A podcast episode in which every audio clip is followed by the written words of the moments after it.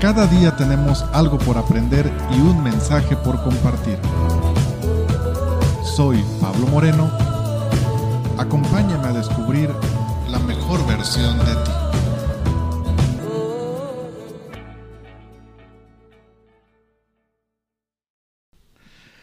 Bienvenidos sean todos a este su podcast La mejor versión de ti, segunda temporada. Un espacio donde converso con grandes amigos y compartimos herramientas que nos ayudarán a sacar lo mejor de nosotros y así vivir en otro nivel. En este episodio me acompaña Manuel Fonseca. Bienvenido Manuel, ¿cuánto tiempo sin verte? Sí, muchas gracias Pablo. Estoy muy contento de estar aquí en tu programa, en tu podcast. Ya tenía tiempo esperando la invitación y gracias a Dios aquí se nos dio. La primera temporada fue como una especie de piloto y tenía ya en mente, desde que lo estaba creando ya tenía en mente quiénes. Pero ya cuando voy viendo que esto eh, va teniendo eh, cierto éxito, va creciendo, pues veo la necesidad de ampliar los temas y entonces ya voy ahora sí pensando en los, en los amigos adecuados que siempre nos aportan. Manuel, este, ¿a qué te dedicas? ¿Qué haces? Pues mira, eh, para los que no te conocen. Para los que no me conocen, y pues soy docente.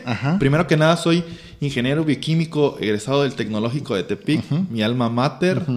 Donde ahí coincidimos, ¿verdad, Pablo? En Coca-Cola también coincidimos. En Coca-Cola también. Y pues la vida te va llevando por diferentes caminos, ¿no? Creo que es algo con lo que te has estado encontrando en este caminar de tu podcast. Primero me dediqué a lo mío, a lo que era o lo que nos dicen que tenemos que estudiar o trabajar ahí en el tecnológico según nuestra profesión. Y hoy en día pues soy docente y tengo un emprendimiento relacionado a la docencia, ¿no? Sí, fíjate que hasta mi cuñado ya usa tus servicios, me parece. Por ahí te contrató este, la mamá de mi esposa. Sí, claro. Y qué bueno, ¿eh? Qué bueno que veo en redes sociales allí que, que estás en esa parte de, de, enseñanza y ayudando a otros a quedar en las universidades. Qué muy buen proyecto. Y de eso quería platicar contigo porque he visto en tus redes sociales, Manuel, que has tenido un cambio de mentalidad, porque no solamente es en lo que expresas, sino cómo lo expresas y también en lo que haces. Cualquiera pensaría que uno este, dices, ah, ya tengo un sueldo fijo en una universidad de prestigio. Sí, claro. Y, y luego todavía aventarte al ruedo, a eh. torear el toro del, del, emprendimiento. Sí, sí, sí.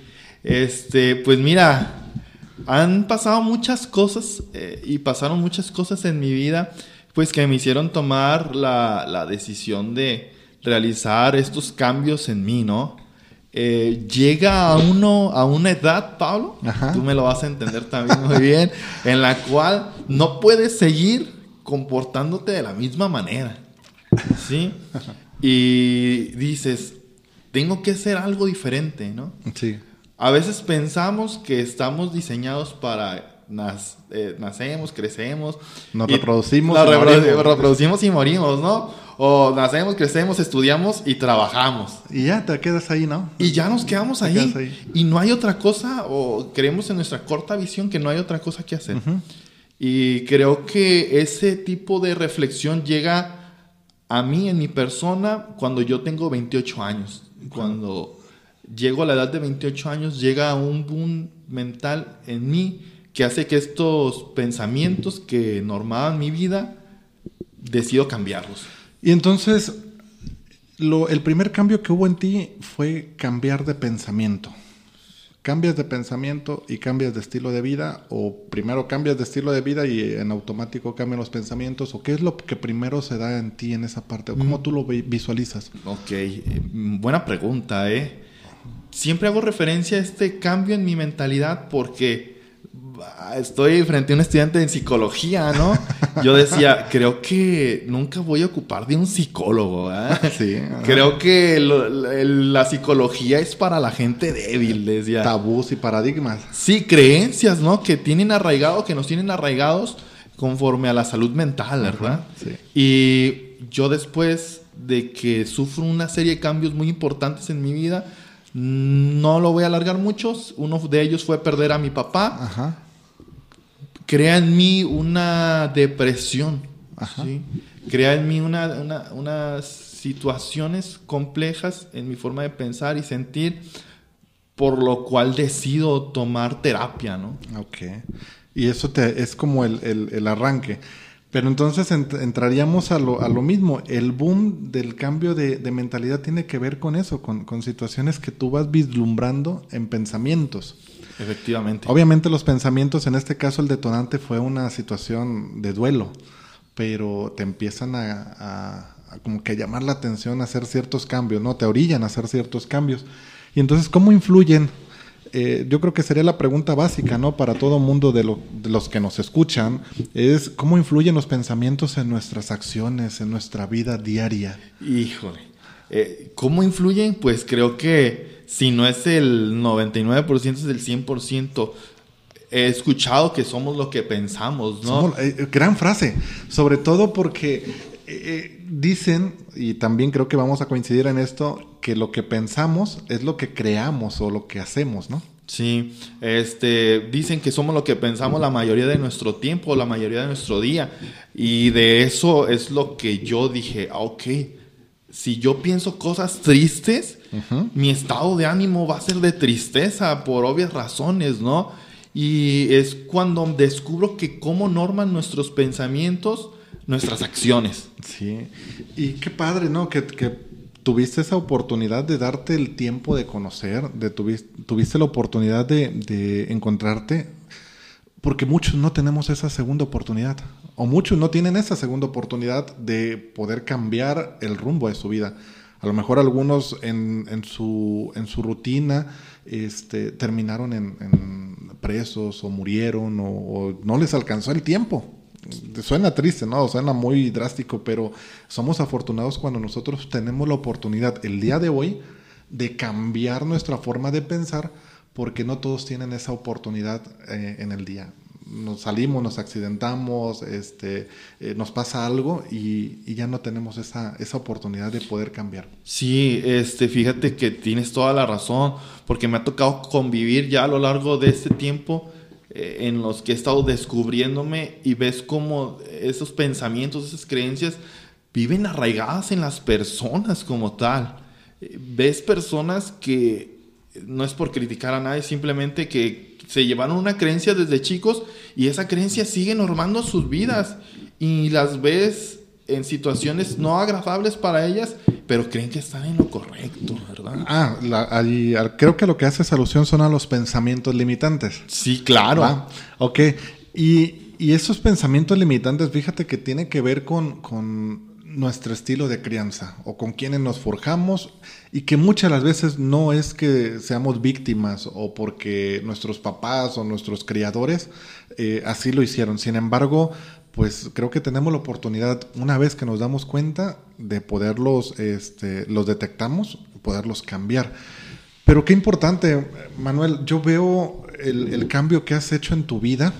Gracias, gracias. Y, y ahorita, previo a esto, platicamos acerca de los proyectos de, emprendedor, de emprendedurismo que tenemos, el del café, el de, eh, el de CIE, Centro Integral de Enfermería, que, que ahorita manejo, y que todos han surgido a cambio o, a partir de, de pensamientos como tales, de quiero algo mejor, quiero este, ser el dueño de mi vida, quiero ser el dueño de, mi tiempo, quiero ganar dinero extra, y que entonces los pensamientos se vuelven un motor.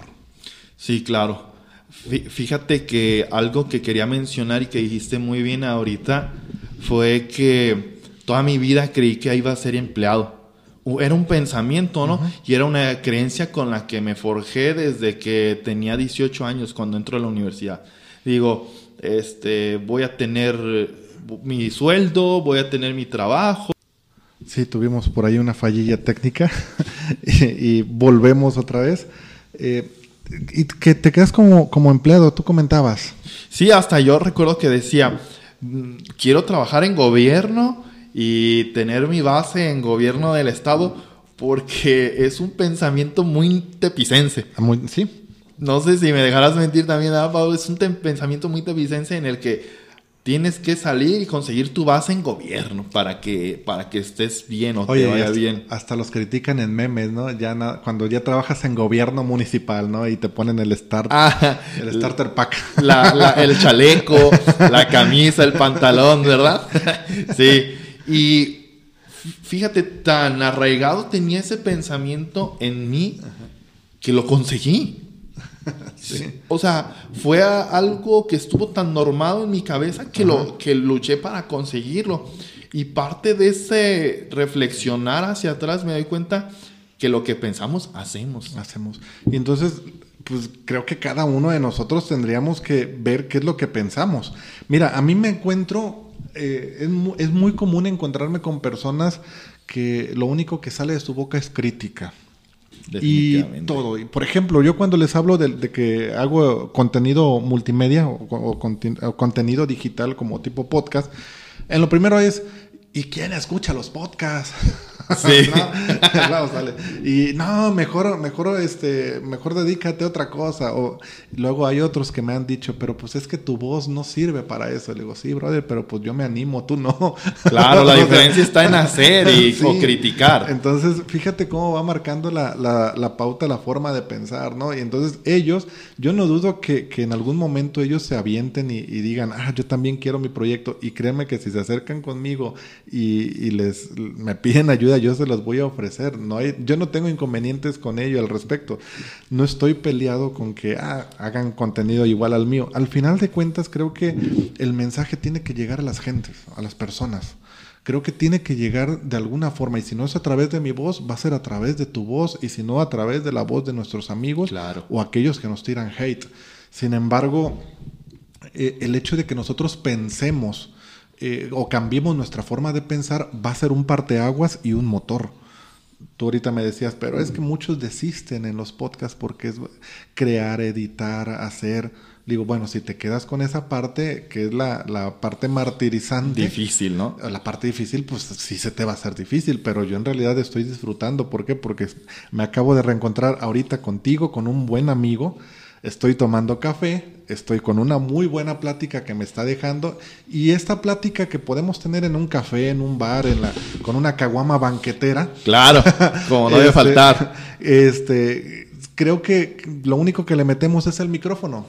Y Sí. entonces nuestra plática eh, así abierta, como, como siempre hemos platicado, o como hemos whatsappeado, es, pues, lo único que hacemos es compartirla. Y al final de cuentas, algunas personas se van a, a- a- a dar cuenta, les va a agarrar, y si no, pues ya queden ellos. Pero por lo menos si hay una o dos reproducciones que se den en este video, en este podcast, Ya le cambiamos la vida a alguien. ya, puede ser que le cambiemos la vida a alguien, no va a quedar en nosotros, nosotros pusimos el mensaje. Y esa es la consigna del podcast, la mejor versión de ti. Todos tenemos algo que aprender, pero también tenemos algo que comunicar. Claro. Y eso es algo de lo cual yo ya estaba ah, es- esperando que me invitaras. Dije, hay algo que tenemos que comunicar siempre Sí. todos. Pero el, siempre que tiene que ser algo positivo, ¿no, Juan Pablo? Eso es algo que hemos estado aprendiendo y que he estado aprendiendo de ti. Siempre guiarnos a lo positivo. Sí. Porque noticias malas es lo que está lleno Facebook y lo que está lleno todo. Ya estamos enfadados de lo mismo, ¿no? Incluso los mensajes de esperanza que nos deberían de dar los políticos, de repente hasta se tornan tediosos porque estamos acostumbrados a lo malo de los políticos, no vemos la cuestión buena que pueden tener, ¿no? O vemos a alguien jo- jovial o, o con energía y ni siquiera le creemos. Cuando tendremos que empezar a erradicar, fíjate que yo tengo ese conflicto de pensamiento con, con la gente, porque ven políticos viejitos y dicen, ay, los mismos dinosaurios de siempre y que ya dejen el hueso y que ya este, de un puesto brincan a otro y así, ¿no? Claro. Y ven a un joven, porque a mí me ha tocado ver en campañas a jóvenes que andan puerta, este, puerta tras puerta tocando, presentándose. No, pues qué experiencia tienes tú. O quién eres tú. O- y entonces digo, oh, que la gente que quiere, pues. Sí, y, y volviendo a esta parte de los pensamientos, Pablo, me doy cuenta que, que estamos metidos en una y tras otra pensamientos limitantes. sí. ¿Cómo es? A, a veces hago una reflexión profunda eh, en las noches, suelo reflexionar en las noches cómo estuvo mi día y digo, uy, ¿por qué no hice esto? ¿Qué involucró en mí o qué pasó en mí que no hice este pensamiento? Ahora, fíjate que, traigo la, la, palabra ahora y fíjate, ya sé quién me la pegó. La de la hora. Eh, eh, Hay un libro muy bueno que habla del poder de la hora, ¿no? Ahora y, el fíjate, ya, me, ya sé quién me las pegó. Voy a, voy a, trabajar en ello, en esa muletilla. Sí, un saludo a nuestro amigo Jesús Topete. Jesús Topete, que nos va a estar evaluando aquí. Claro. Va a estar aquí Jesús Topete. Ah, muy bien, muy bien. En, estos episodios. Eh, te comentaba, muchas, muchas de las veces nosotros no creemos que podemos cambiar nuestra forma de pensar. Y hay muchos de nosotros que queremos cambiar nuestra forma de pensar. Es complicado. Ahora sí, como el programa. No, no es complicado. En este caso sí, sí nos resulta complicado cambiar 30, 40 años de pensamiento, de una forma de pensar. Y entonces te quedas con 30 años, cambiarlos de la noche a la mañana, resetearnos de la noche a la mañana, está cañón.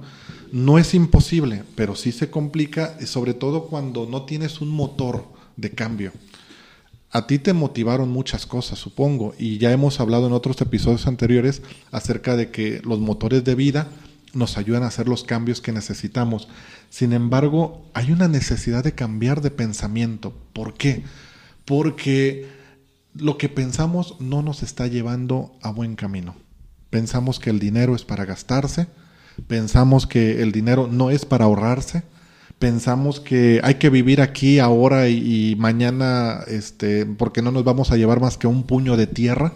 Sí, claro. Y, hay una necesidad constante de querer cambiar o, o, hay una necesidad en el mundo de cambiar nuestra forma de pensar. Sí, y eso es algo que pareciera que está de moda yo a veces en mis listas de reproducción cuando abro YouTube, pues siempre van a ver eh, Mauricio Benoy, siempre van a ver Dante Gebel, cuestiones de, eh, de partes positivas, ¿no? Conferencias del positivismo. Y me dicen, ¿tú para qué escuchas eso? La verdad no te va a dejar sí, Sí te he visto el head que tiran en redes sociales. ¿eh? este, ¿para qué escuchas eso? Es que realmente, si nosotros no cambiamos, ¿cómo queremos que cambien nuestro entorno. Somos los principales responsables. Que mira, Pablo, te confieso aquí y ante tu público que fue algo muy complicado de entender, ¿eh? Y, creo que ya sé de dónde viene eso, ¿eh? sí, fue algo muy complicado de entender que yo soy el responsable de todos mis actos. Así es. Y, y, ahora quiero poner en esto sobre, sobre la mesa, quiero poner este, este tema, porque muchos de, de, los que me escuchan o los que escuchan los podcasts tienen que ver con la cuestión religiosa. Me imagino. Y entonces me, me, siguen muchos del ámbito religioso porque tengo otros programas, porque soy promotor de la fe católica y tiene que ver con los pensamientos eh, cuadrados, los pensamientos paradigmáticos, los pensamientos que, que ya no, que, contrastan con un positivismo. Ojo, Manuel, lo único es poder diferenciar que hay un positivismo tóxico. También, también. Estamos ante un positivismo hay un positivismo tóxico, ¿eh? que, que, es, este, ay, no, todo está bien en mi mundo y todo está bien en mi mundo y, y como que si nada pasa, ¿no? Y, y tu familia sufriendo, eh, tus hijos sin comer, este, y tú, tú también muy mal. Tú también muy mal. Incluso se nota, a lo mejor la apariencia es muy buena, pero tu interior no lo es. Entonces hay un positivismo tóxico, pero vivir positivo, como tú lo comentabas, o verle el lado positivo a las cosas, es otro rollo. ¿Y, sabes cuándo yo lo descubrí? A partir de esto, de entrar a terapia y descubrir que mi positivismo anteriormente en mi vida era un positivismo tóxico. ¿Por qué? Porque en mí había heridas, porque en mí yo me sentía mal muchas de las veces, me sentía triste, pero en mi mente decía, vamos para adelante, vamos pero en mi interior no estaba bien. Descubro esta parte de los beneficios tan grandes de la terapia y veo que mi positivismo ya no va con base a un estarme aventando o ser ese positivismo tóxico, sino ya algo muy natural. Descubrir que en mi interior y mis pensamientos eran unos, una cabeza, una mente liberada de, de, tantas creencias. Sobre todo las creencias que tienen que ver con el ámbito religioso y que te apagan. porque la parte religiosa tendría que a nosotros potencializarnos. Al final de cuentas, el maestro de maestros lo único que quiere es que nosotros lleguemos a ser plenos y ser felices.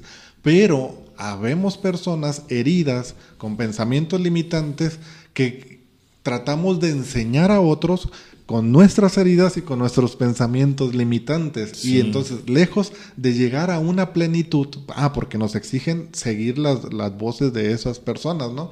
Eh, lejos de conseguir algo muy bueno o algo positivo, lo único que hace, eh, de conseguir la plenitud que quiere el maestro, lo único que haces es que te apagas y dejas la esencia tuya. Y me encuentro con muchísimas personas cristianas, católicos o no católicos, frustrados y muchas muchas personas que viven este con esa con esa eh, cómo se le llama la palabra reprimidos reprimidos y creo que es una palabra fuerte pero es la palabra que fuerte pero la palabra que más eh, podría describir ahora ¿por qué? porque no, no nos, nos enseñan a pensar críticamente ¿Y a qué significa críticamente? Cuestiónate todo. Es un buen ejercicio filosófico. Claro. Pero fíjate, dentro de la cuestión, tiene que ver lo, el cuestionamiento también tiene que ver con lo que, que estás formado, ¿eh? te, lo, te lo pongo así desde mi experiencia. Hoy en día ya me cuestiono y descubro que cuestiono diferente. Sí. Entonces ya no son los cuestionamientos básicos o, o, o, los cuestionamientos ligeros, sino que ya vas más profundo. Y este cuestionamiento, por ejemplo, yo el otro día eh, lo, lo, comentaba con, en, otro, en otro programa que tengo, en otro podcast, Diálogos en Fe, que es de, de ámbito religioso católico.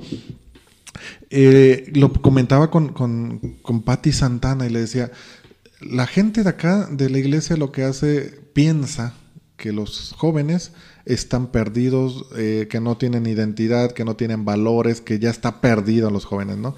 Pero, sí, pero nunca nos hemos atrevido a pensar qué es lo que ellos piensan de nosotros. A ver, si de verdad nosotros vamos con ellos, ¿estarán perdidos? ¿O cuál es la perspectiva de nosotros? Entonces le preguntas a los muchachos y te van a decir, son retrógradas, son cuadrados, este, son mojigatos, y te dan una descripción todo lo contrario.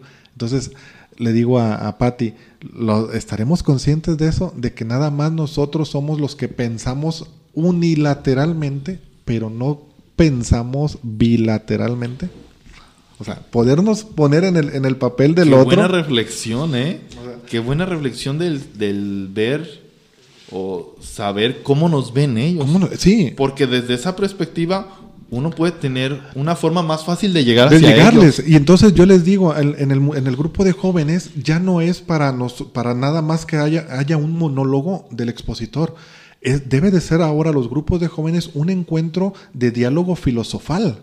Un gimnasio donde te cuestiones no a ganar, no a retarse, no a, no a pelearse, sino a, a poder poner sobre la mesa con argumentos buenos y sólidos este, lo de un tema. No solamente lo de, ah, porque así dice la Biblia y ya, ¿no? Claro. Sino, ¿por qué? Porque es bueno creer en Dios, porque es bueno tener fe, porque eh, creemos, incluso Manuel, que los jóvenes no son espirituales, pero en realidad sí lo son. No son espirituales, no son religiosos como nosotros, pero sí son muy espirituales. Y es una marca, es, eso marca mucha la diferencia. ¿Y a qué vamos con esto? Que nuestra forma de pensar, Manuel, ha sido condicionada a ser cuadrada. No nos enseñan a, a criticar, no nos enseñan a cuestionar, no nos enseñan a buscar o a indagar por, nuestra, por nuestro lado. Sí, y ves a lo, y te topas con tanta gente que ven una mente liberada, ven una actitud positiva y quieren bajarla. Eh, quieren, quieren que te vayas hacia donde están ellos. ¿No te acuerdas que hace tiempo yo te decía, oye Pablo, la crítica, de un de repente me empezaron a criticar bastante? Y no es que me crea yo la mejor persona o la perfección, simplemente me di cuenta que estaba siendo criticado y de, una manera muy, muy fuerte. Y yo me quedaba así, pues, ¿qué les he hecho a las personas para que me empiecen a criticar? Y simplemente fue el hecho de mostrar en Facebook qué estaba haciendo. Sí. Así pasó. Y me quedé así. Y volvemos a lo mismo. La gente que te critica es la gente que no se anima a hacerlo. Y los que nos animamos a hacerlo, entendemos todo lo que hay detrás. Yo sé lo que hay detrás de una marca, los gastos que hay que hacer, cuando te cancelan a última hora y tú ya tienes pagado a, al quien te va a ayudar, a echar la mano, a echar el servicio. No lo conocen y no saben lo que es el estrés, el sufrimiento de encontrar el lugar, encontrar el personal adecuado, encontrar los clientes, tengo los pagos, tengo que pagarles, tengo que pagar nómina. Entonces, eh, pero subes algo de que, ah, eres emprendedor y ya luego, luego te empiezan a criticar, ¿no? Porque no saben lo que hay detrás. No, no saben el trabajo y las ideas que uno tiene que desarrollar para llegar hasta eso. Mm. Y que vengan y te critiquen, pues sí, como que... Yo recuerdo que esa vez yo te decía, y creo que esto es válido, es ¿eh? un ejercicio válido. Cuando a mí me llega una crítica, yo debo, lejos de, de, tomar la acción que normalmente la gente te dice, ¿eh? ay, no les hagas caso, es pura gente envidiosa, yo lo único que recomiendo es tómala. O sea, agarra la crítica, desmenúzala y pregúntate por qué ocasionaste que te criticaran. ¿Diste mal el mensaje? ¿El mensaje no lo diste en tiempo, en forma o la manera correcta?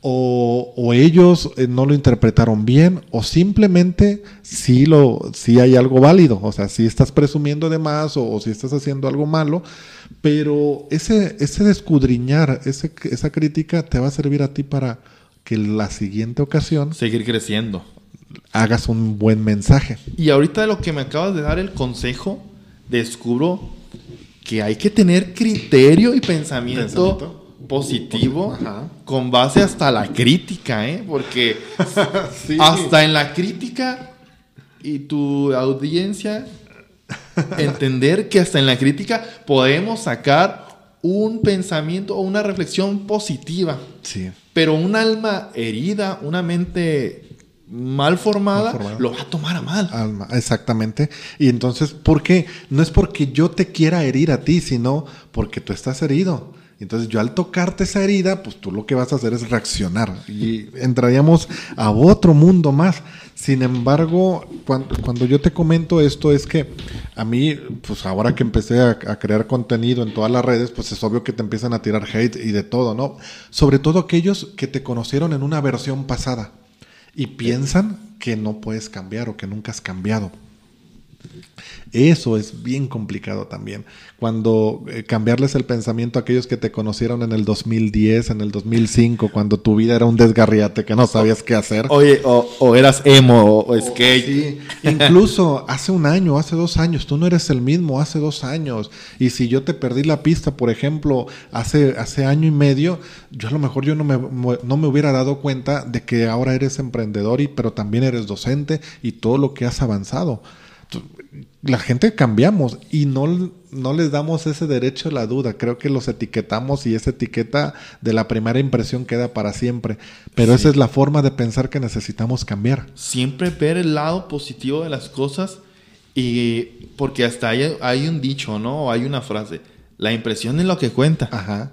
Y creo que también nos puede limitar en, un, en, en generar una, una crítica, una reflexión sobre eso. Sí, exacto. Entonces, ahora, pues, es quitar de nuestro, de nuestro cerebrito ese pensamiento negativo, ese pensamiento de crítica, pero sobre todo empezar a interpretar que los demás tienen algo que comunicar y si lo comunican es por algo también ser empáticos, a lo mejor sus palabras o sus acciones pues no son, eh, están condicionadas por una situación de vida. Claro, y es algo que ya hoy en día, lo, te lo puede decir Pablo, que lo tengo ya muy bien trabajado, ¿no? El hecho, ¿quién me, quién me está criticando? Ah, pues está, él no se siente bien. No dejo que me afecte ya. Sí. O quién me está hablando, diciendo algo ¿Y en qué momento me lo está diciendo? A lo mejor tuvo un mal día, llegué yo e hice algo que lo incomodó y su reacción fue contra mí. fue un mal día de esa persona y no va a influir en mí. Ya todo, todo lo que le está pasando y que quiere, quiere eh, echarme a mí, no voy a dejar. El, detalle es que cuando nos encontramos con estas personas y nosotros no estamos pasando por un buen momento en el día, también nos puede llegar a arruinar el día. También. O sea, cuando nosotros lo permitimos porque estamos vulnerables. Y es que nosotros no nos... Ese, eh, y eso es a lo que voy, ¿no? El positivismo tóxico no es de mantenerte alegre todo el día, sino... No es andar así. No, eh, sí, es ser conscientes de las emociones durante el día. Que antes de venir a grabar, este, a lo mejor tuviste un percance o por poco te, este, te- tenías un percance y gritaste y aventaste el claxon o te enojaste y que ahorita tienes que cambiar el, el humor para estar aquí, este, o no sé, cualquier otra situación, ¿no? Antes de venirte, a lo mejor dejaste a alguien en casa enfermo, etcétera. Creo que ser conscientes de las emociones es muy importante para poder nosotros, que nuestros pensamientos sean lo más fiel posible, pero también con algo de positivismo. Sí, y saber que son que las emociones son parte de nuestra naturaleza, que es algo que no nos vamos a poder quitar, porque es porque es algo que también, fíjate, tuve que trabajar en ese sentido, de- porque yo no me permitía estar antes triste, yo decía, ah, es que mi positivismo tóxico no me deja No. estar triste. Y luego te dicen en la iglesia, vas y le dices, ah, léete la Biblia. eh, todo, todo el- todos, los, este, todos los salmos y ya con eso vas a estar bien. Dios es mi no, salvador. eh, no, o sea, Y me daba cuenta de ese positivismo tóxico también. Y hoy en día me permito estar triste, aceptar la tristeza que hay en mí, pero tampoco voy a dejar que me domine, ¿verdad? Ajá. Eh, igual me enojo, pero no voy a dejar que ese enojo me domine. ¿Por qué? Porque hoy, en día- hoy en día acepto que también las emociones son parte de mí. No soy de fierro, no soy Sí, un sí, robot. Así es. Y pues ya para, para culminar esto, qué buena plática, Manuel, ¿eh? de verdad, qué gran plática. No, gracias a ti por Este- invitarme, Pablo. Pensamientos eh, nos mueven sentimientos y los sentimientos nos accionan eh, acciones, por así decirlo, ¿no? Nos accionan. Entonces, pensamientos, sentimientos, emociones. ¿Cuán importante es poder modificar nuestros pensamientos? Si nosotros, si nosotros cambiamos nuestra forma de pensar, va a cambiar nuestra forma de actuar. Sí, definitivamente. Eh, Sigo trabajando en eso. Sigo Creo que todos. sigo trabajando en eso. Cada vez que ah, tengo un proyecto, un plan, una acción, pienso en, e- en ello y digo, ah, aquí veo algo positivo y vamos a darle. Pero cuando veo algo que me está deteniendo, digo, a ver, ¿qué me está deteniendo? Hay una frase que me gusta muchísimo y te la voy a compartir. Dice, detrás de la vergüenza está el dinero. Ajá. Y cuando he querido, ah, traigo muchas ideas, sigo Ajá. pensando muchas ideas, creando muchas ideas de negocio. Y digo, ay, voy a vender esta cosa, un ejemplo, Ajá. ¿no? Voy a vender ollas, te voy a poner un ejemplo, sí. así. Eh, pero digo, ay, ya me viera yo vendiendo ollas. Ese pensamiento no está bien. Ajá. Porque Sí. quizá detrás de vender ollas hay un buen negocio, ¿no? Sí. O no le voy a hablar a esta persona porque me cae mal. A ver, pues ¿por qué me está ca- ¿Por qué digo que me cae mal? ¿Por qué me estoy diciendo eso? Ajá. Cuando no la he tratado, porque simplemente estoy viendo lo que me transmite, no me voy a dejar pasar. Voy, enfrento ese pensamiento y le hablo a la persona y resulta que es la persona más buena onda del mundo. Sí. Y veo ahí cómo nosotros como personas podemos trabajar de esa manera. Así es. Qué, qué- qué gran reflexión con lo que nos dejas. Manuel, ¿dónde te podemos seguir? ¿Qué, ¿Cómo podemos obtener tus productos, conseguir tus productos? Mira, eh, nos pueden encontrar en nuestra pa- fanpage eClass Admisión. Ajá. Estaremos, eh, seguimos ofertando cursos para preparar a los jóvenes en sus exámenes de admisión. Ajá. WAN, UDG, para cualquiera de las áreas. Pueden encontrarnos ahí. Pueden encontrarnos en Instagram también, eClass Edu. Búsquenos, tenemos contenido, compartimos ideas, compartimos frases motivacionales para todos esos jóvenes que quieren alcanzar sus sueños, que es ingresar a la universidad. Excelente. Entonces, en Facebook, en Instagram, como eClass. Ajá, en, en Facebook eClass Admisión Ajá. y en Instagram eClass Edu.